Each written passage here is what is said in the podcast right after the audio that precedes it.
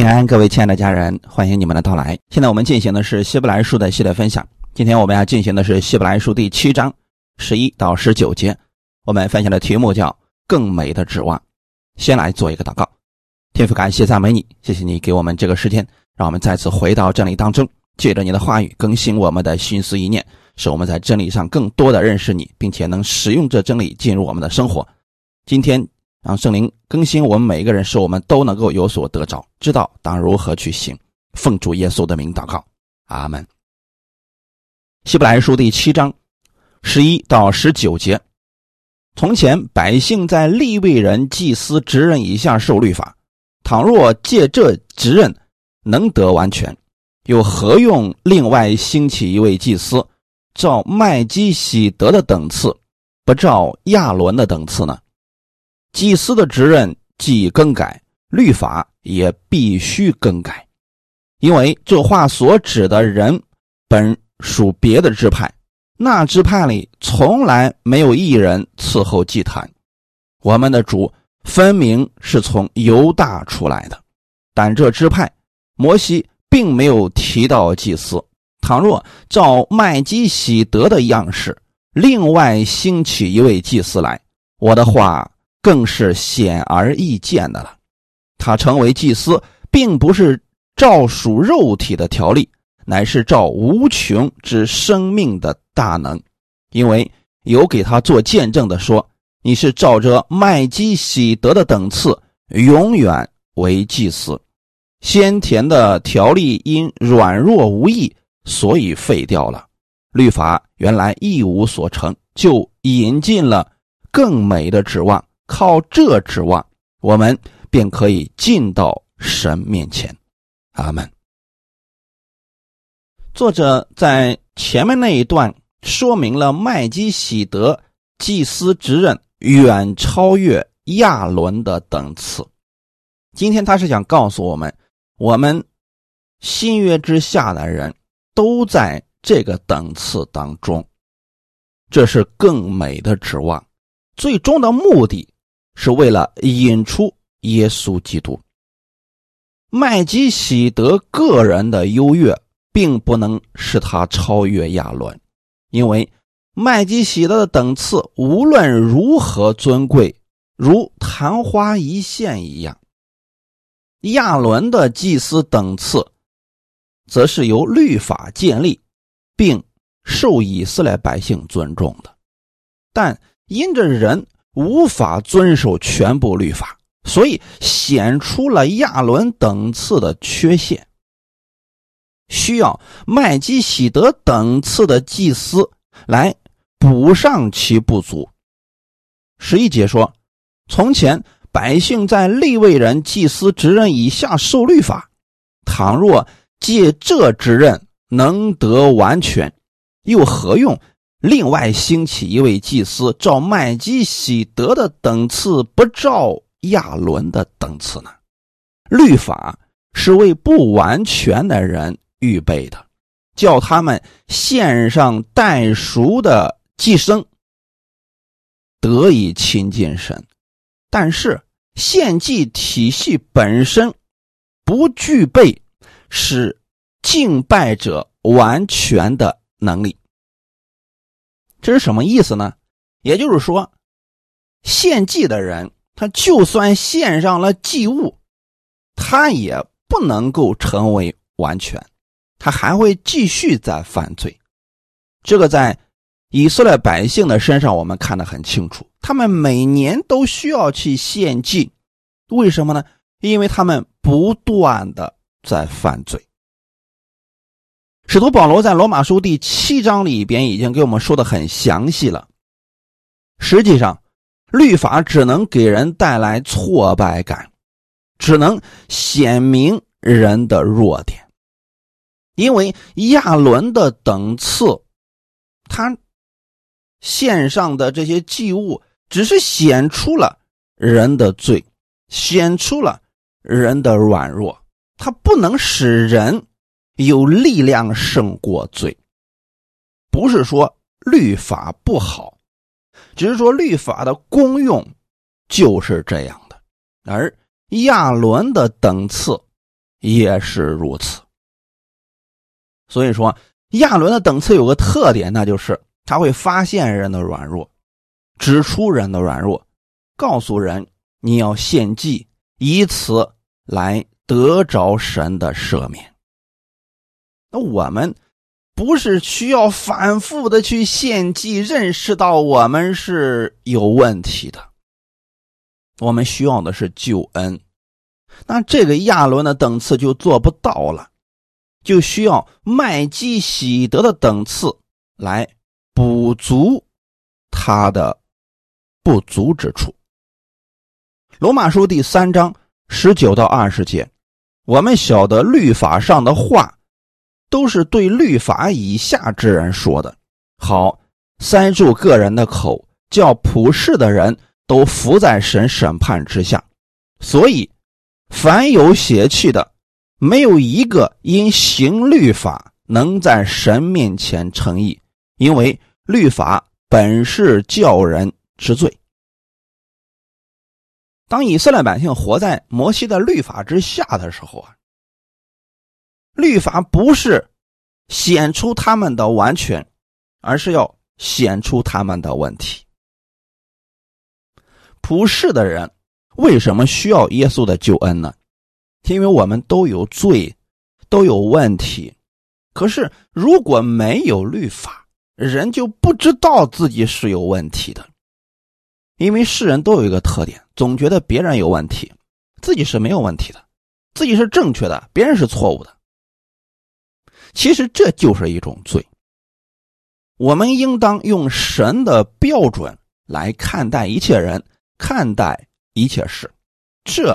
才算是公正的。当摩西律法被赐下来之后，就塞住了可人的口，使世人都知道自己就在神的审判之下。凡有血气的，没有一个因行律法能在神面前称义。所以严格来讲，神赐下律法不是让以色列百姓去遵守的，神早就知道他们遵守不了。那律法的功用是什么呢？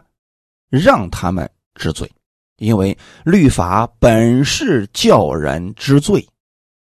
借着摩西的律法，我们知道我们真的是有罪的，是有问题的，根本达不到神的要求啊。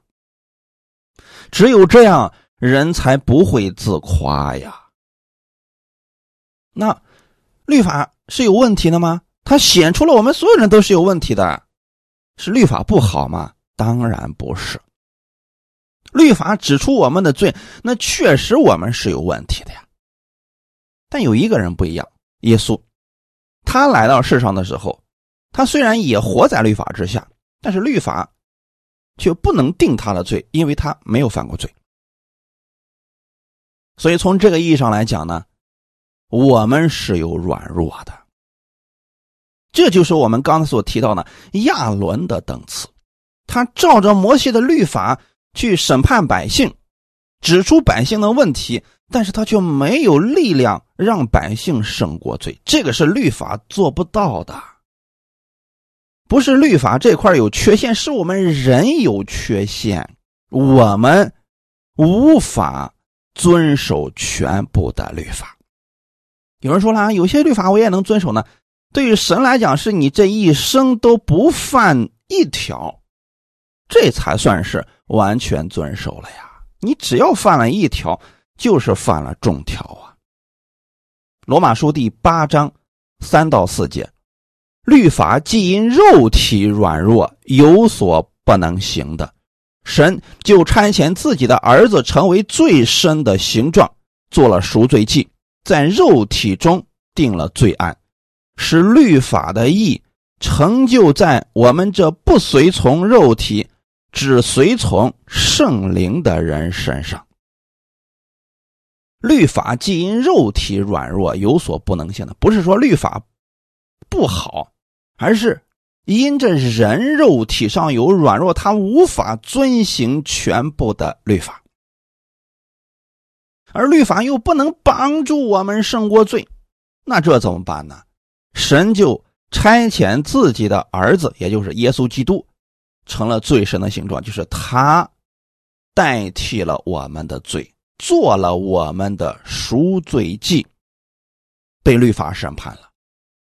本来应该审判的是犯罪的人，但现在耶稣代替了那个犯罪的人，成为了赎罪祭，使律法的义成就在我们这不随从肉体、只随从圣灵的人身上。只要你相信耶稣在十字架上已经为你的罪流血牺牲，三天后从死里复活，你因信被称义了，律法的义就在你的身上。神还赐下一个礼物，圣灵住在你的心里，这对我们来说是更美的指望。在亚伦的等次当中没有这个，亚伦的等次只是指出你的罪，让你透过祭物来献祭，然后就没有了，剩下的他做不了了呀。旧约祭司的职任。他们只能代替百姓去献祭，那百姓自己要预备礼物、预备祭物，但是所有的祭物都是让人想起罪来，却不能除掉罪，也不能叫人不犯罪。他没有这个力量啊！就世上的法律来讲，任何一个国家的法律都是好的，但是法律没有力量让人不犯罪。对吗？因此，这就是律法当中不完全的部分。那神今天想让我们彻底的从这个困境当中走出来，怎么办呢？让祭司的职任更改一下。十二节，祭司的职任既已更改，律法也必须更改。亚伦祭司的职任是根据摩西律法的条例。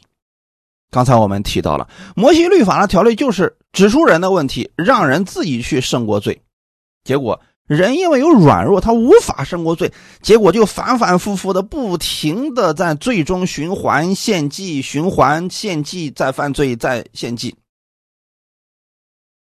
这样祭司的职任必须更改。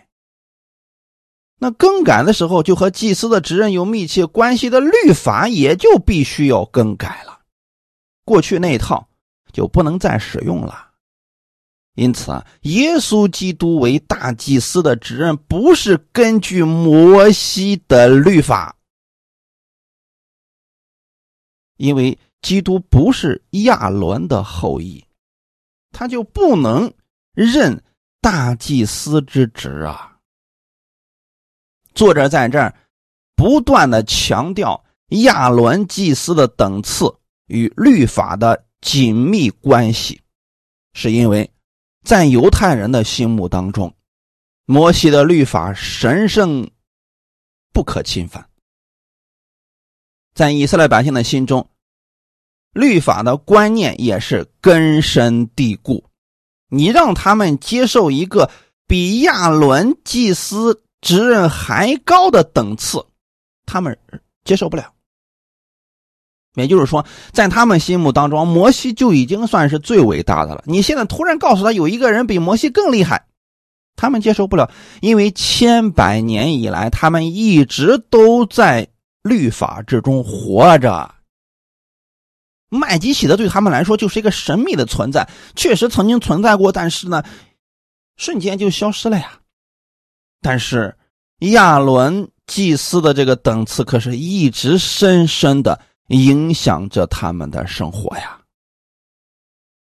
所以作者用了挺多的时间来证明麦基喜德的等次比亚伦的等次是更高的，而耶稣基督就是照着麦基喜德的等次。否则，他不能成为大祭司的。我们看一下今天我们的本文十三节到十七节，因为这话所指的人本属别的支派，那支派里从来没有一人伺候祭坛。我们的主分明是从犹大出来的，但这支派摩西并没有提到祭司，倘若照麦基喜德的样式，另外兴起一位祭司来，我的话更是显而易见的了。他成为祭司，并不是照属肉体的条例，乃是照无穷之生命的大能。因为有给他做见证的说，你是照着麦基喜德的等次，永远为祭司。这段经文如果没有前面那么多次的铺垫，我们是很难理解的。为什么在这里总是要提耶稣是照着麦基喜德的等次呢？这下是不是大家能够稍微有一些了解了？因为本节是继续十一节、十二节要。详细的说明一下，祭司的职任与律法确实已经更改了。按照摩西律法的要求和历史的事实，只有立位之派的人才能去会幕里边任职，亚伦的后裔才能成为祭司。耶稣基督很明显是。不符合这个条件的，为什么呢？因为耶稣基督不是立位之派的，他是犹大支派的。十三节说，因为这话所指的人本属别的支派，那支派里从来没有一人伺候祭坛，这就指的是我们的耶稣基督了。十四节也说，我们的主分明是从犹大出来的，但这支派摩西并没有提到祭司啊。也就是说，在旧约摩西律法之下，祭司不是人人都可以当的。你有能力，如果你不是立位支派呢，你不能当祭司的。你不是亚伦的后裔，你不能去服侍神的。这个是啊，不是说我们有能力我们就可以做的事情。那犹大支派在过去那么多年当中，也没有人当祭司呀，从来没有一个人做过祭司的。到耶稣来了以后，耶稣是从犹大支派出来的大祭司，很显然，他跟摩西的律法是冲突的，因为如果照着摩西的律法，耶稣是不能。当祭司的呀，祭司的职任很明显在这儿已经做了更换了。那怎么解释呢？如果你不明白麦基喜德的等次，这就变成一个死局，解不开了。十五节说：“倘若照麦基喜德的样式，另外兴起一位祭司来，我的话。”更是显而易见了。原来在旧约当中曾经提到了另外一个等次，那就是麦基喜德的等次。麦基喜德不是立位支派的，他也不是亚伦的后裔，但他就是至高神的祭司。这就说明。耶稣是照着麦基喜德的等次，不是照着亚伦的等次，因此，耶稣基督也不在亚伦祭司的职任之中。那就说明耶稣基督他所做的事情，不是照着亚伦的那个方式。好们，我们刚才给大家略微提到了一个。就是亚伦的后裔，他们做祭司的时候会指出人的罪，定罪人。耶稣没有做过这个事情，他没有说哇，你好多的罪啊，你应该怎么样怎么样？哎，耶稣来了，总是给人恩典，总是给人怜悯，给人安慰。为什么呢？这一点是照着麦基喜德的等次啊，麦基喜德就是如此来赐福亚伯拉罕的。那犹大支派到底是做什么的呢？按照犹大支派历史上一直以来的特点，他们是做王的支派。雅各临终之前，曾经对自己的十二个孩子都做了祝福祷告。那我之前也讲过以色列十二支派那个系列，你们去听一下，那个是比较详细详细的。对犹大做预言的时候，就曾经说过：“龟必不离犹大。”这个龟就是王权的象征，就说明神以后在犹大支派当中会选定人来做以色列王。果然，大卫做了以色列王，又兴起一位做大卫宝座的，直到永远。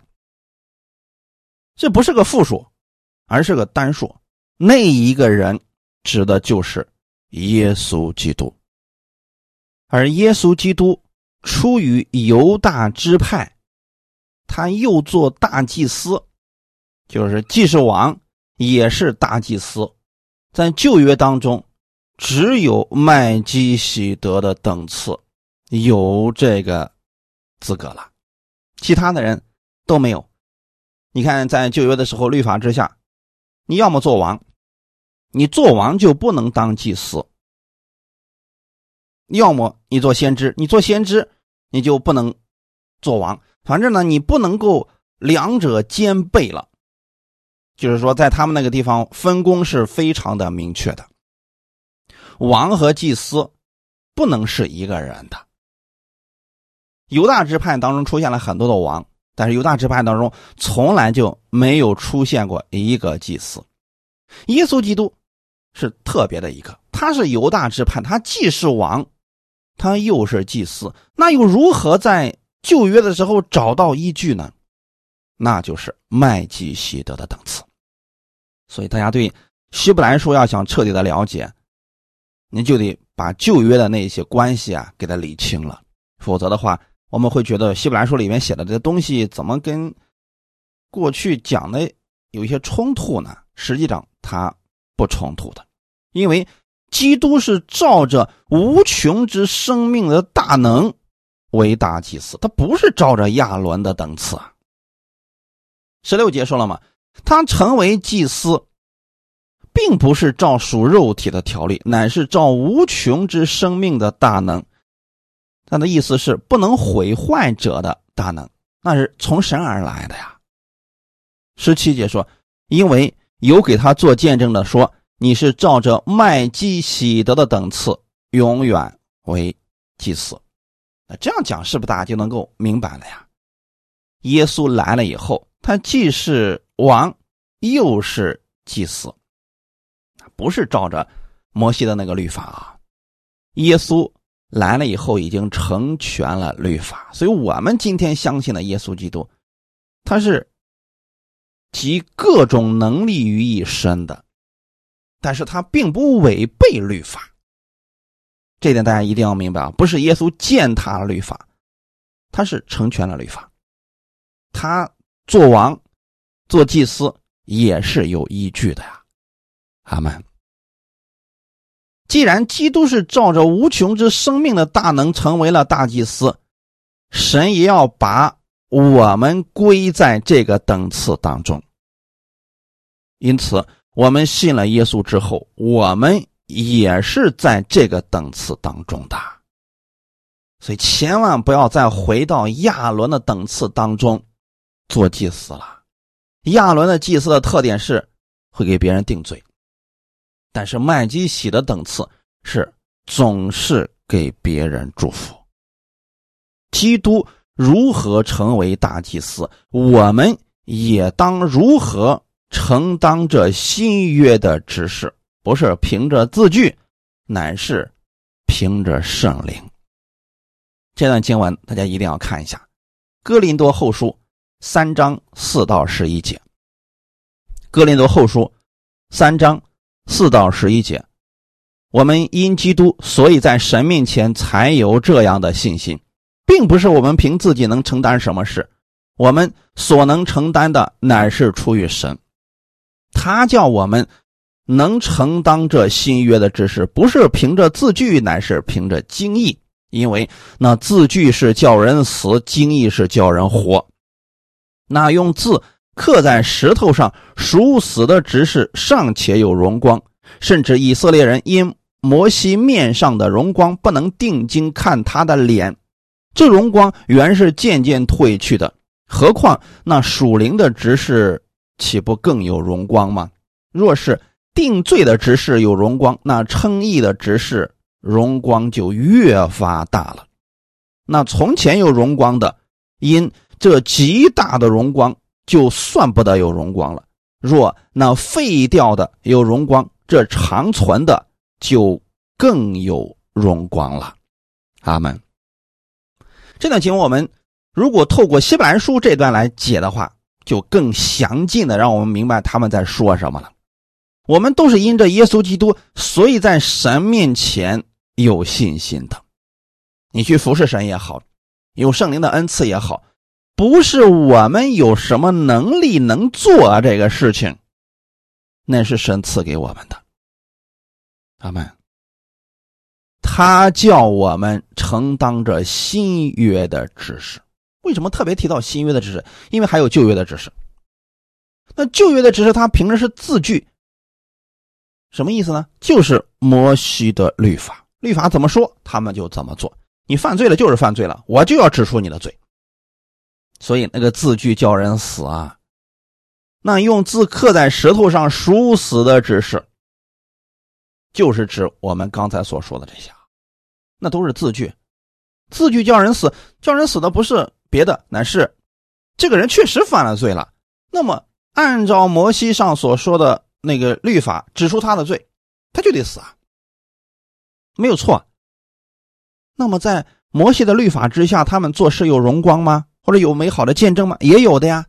所以在摩西律法之下，他们祷告，神也会应允他们，但是他们祷告的见证会非常的少。有荣光确实有，但是跟之后的比起来呢，那个无法相比的。我们做新约的知识，就一定跟旧约的知识是不相同的。我们是凭着经义。这个经义是什么意思呢？圣灵啊，阿门，是凭着圣灵在做事。那圣灵是如何看待世人的呢？很简单，圣灵是透过耶稣来看世人，所以他总是给世人机会悔改，总是安慰他们、鼓励他们，让他们能够回头。这就是圣灵，他跟。律法是不同的，阿门。所以弟兄姊妹，我们现在在基督里，我们服侍神不是凭着摩西的律法，乃是凭着基督所行的。所以你要效法的是耶稣基督啊，阿门。耶稣所造的是麦基喜德的等次。那麦基喜德不定罪人的，所以耶稣在世上三年多传道期间，他也不定罪人，他可以指出人的错误，但他不定罪人，这两者是有区别的。阿门。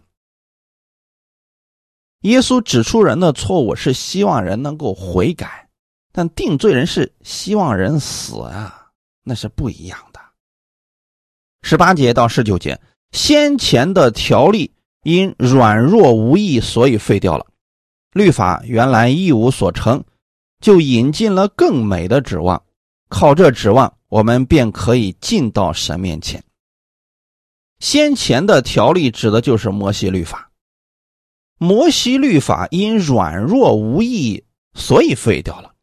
这里的软弱不是摩西的律法软弱，是我们软弱。阿门。人无法遵守所有的摩西律法，而律法又不能帮助人有力量不犯罪，所以在这种软弱之下废掉了。这里的废掉不是践踏了它，是指律法和诫命无用，因为它不能帮助人胜过罪。胜过死，这点大家一定要搞清楚了啊！废掉，这里特别是指新约的祭司无需再照摩西的律法和诫命去行事了。一定要把这个地方的废掉分清楚了。很多人因为不理解这段经文，就以为律法被废掉了。那我们只看新约就可以了，不是这样的。它指的是你无需按照摩西的律法去做事情。比如说，摩西的律法是定罪人、咒诅人，你这个就不要去做了。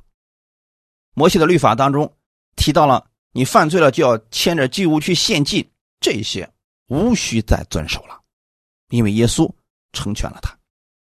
马太福音五章十七到十八节：莫想我来要废掉律法和先知，我来不是要废掉，乃是要成全。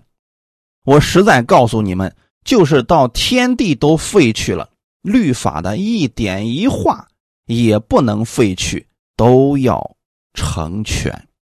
阿门。所以这里提到了废掉和成全。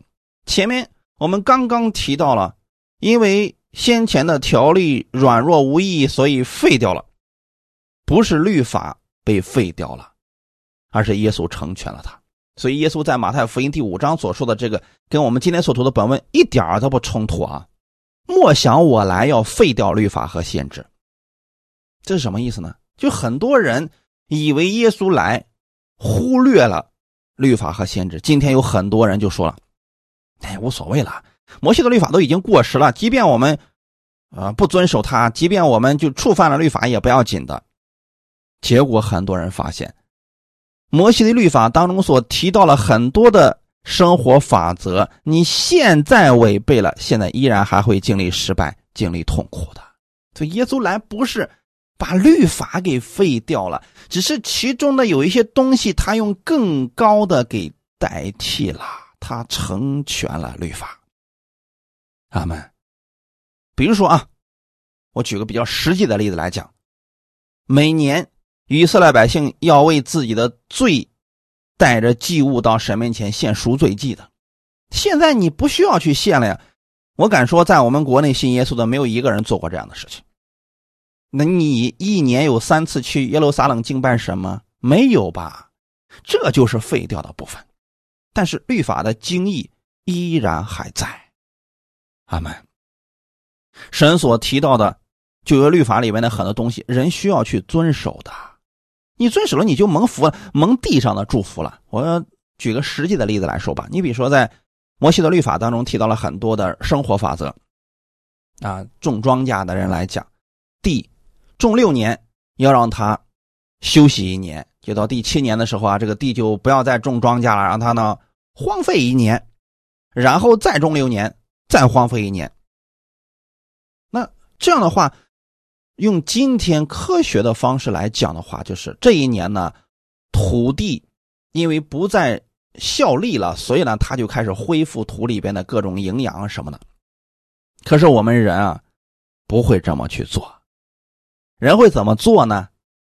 人会不断的让他去接触庄稼来，接触果实来。那到后来之后，我们发现，哎呀，土地好像不管用了，因此人们发明了化肥啊，去施肥，这个各样的瓜果、蔬菜、树木才能够继续的结果。可是照神的方式来说的话，你让地工作六年，第七年你让它休息一年。那之后就不需要化肥了。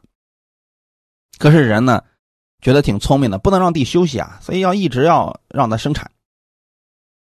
那么这样的下去的情况是什么呢？就是化肥是毕竟是人工合出来的东西，那化肥里面的很多的一些农药的残留啊，甚至说一些化学的东西，就会最终吃到人的身体里边去，最终呢，还是我们付上了代价，身体受损失了呀。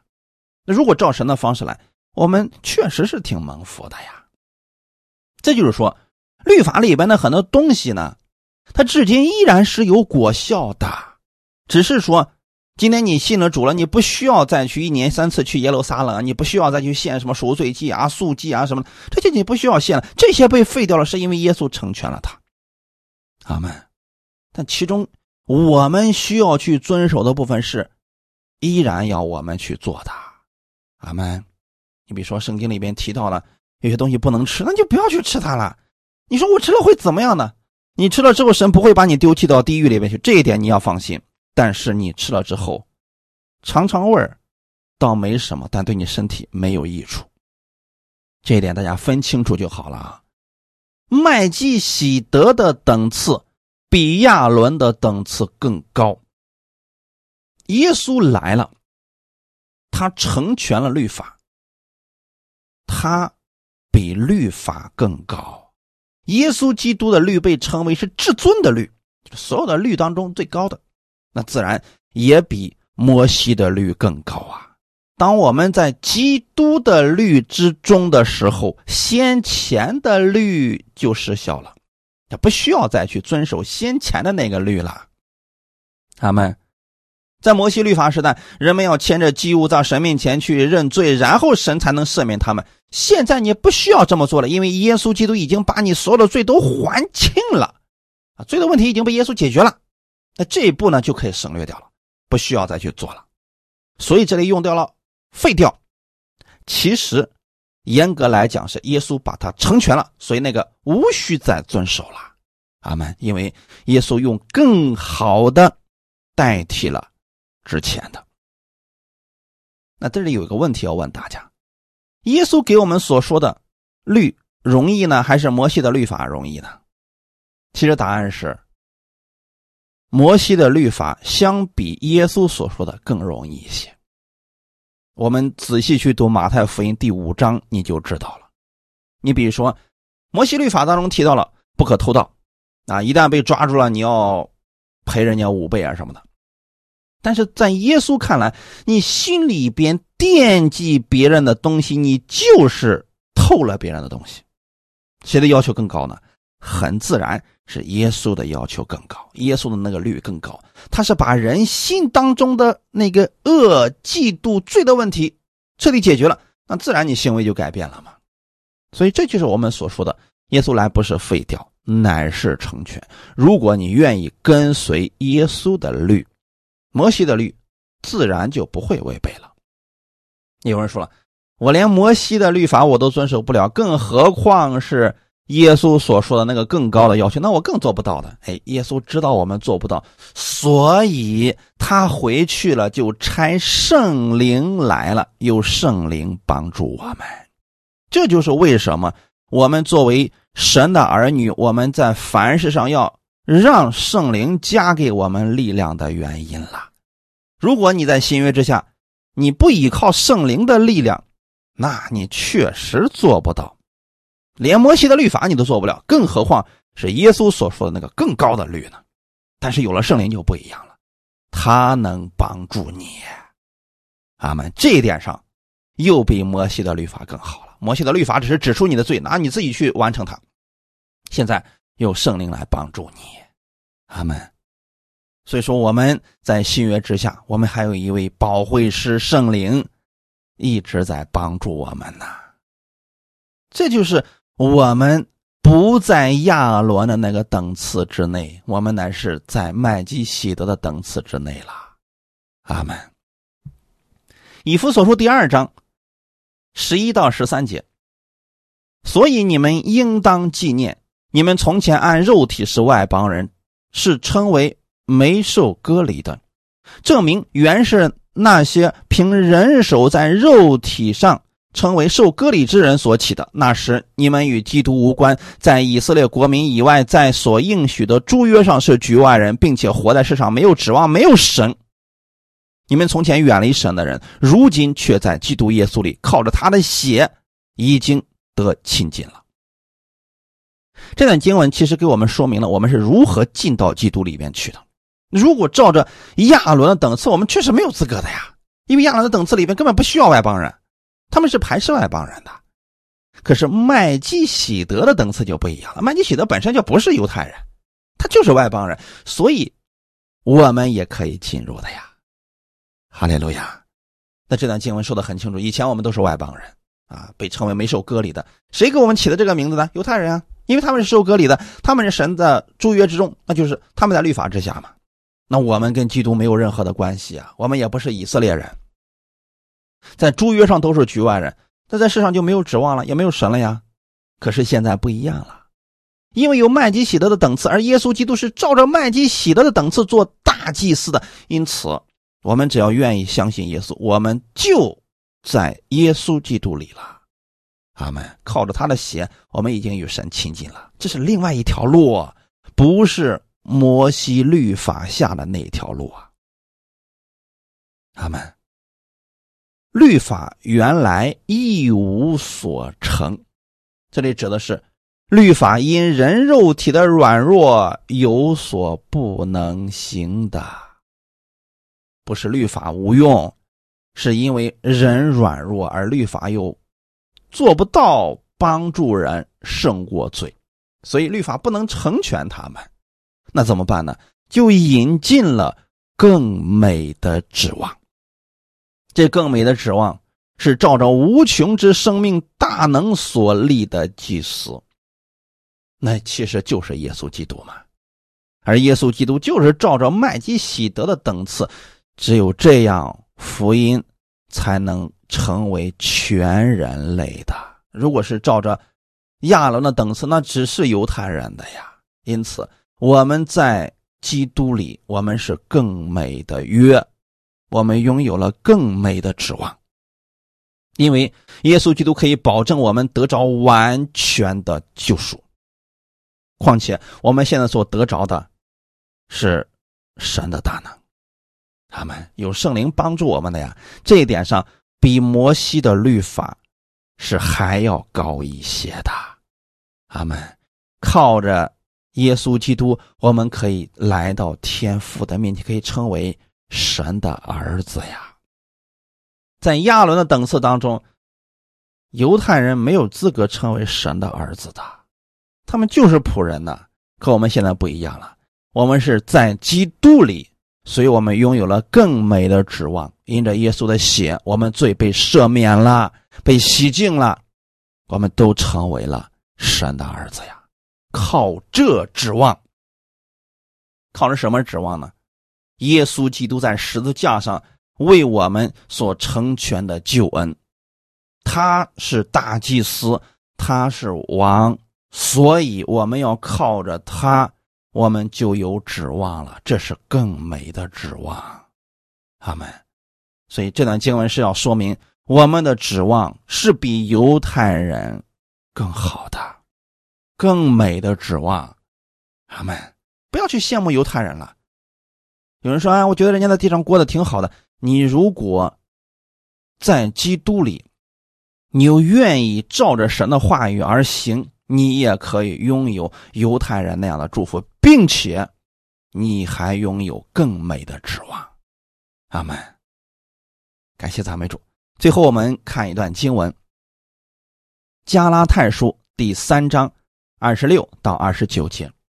所以你们因信基督耶稣都是神的儿子，你们受洗归入基督的，都是披戴基督了，并不分犹太人、希腊人、自主的、为奴的，或男或女，因为你们在基督耶稣里都成为一了。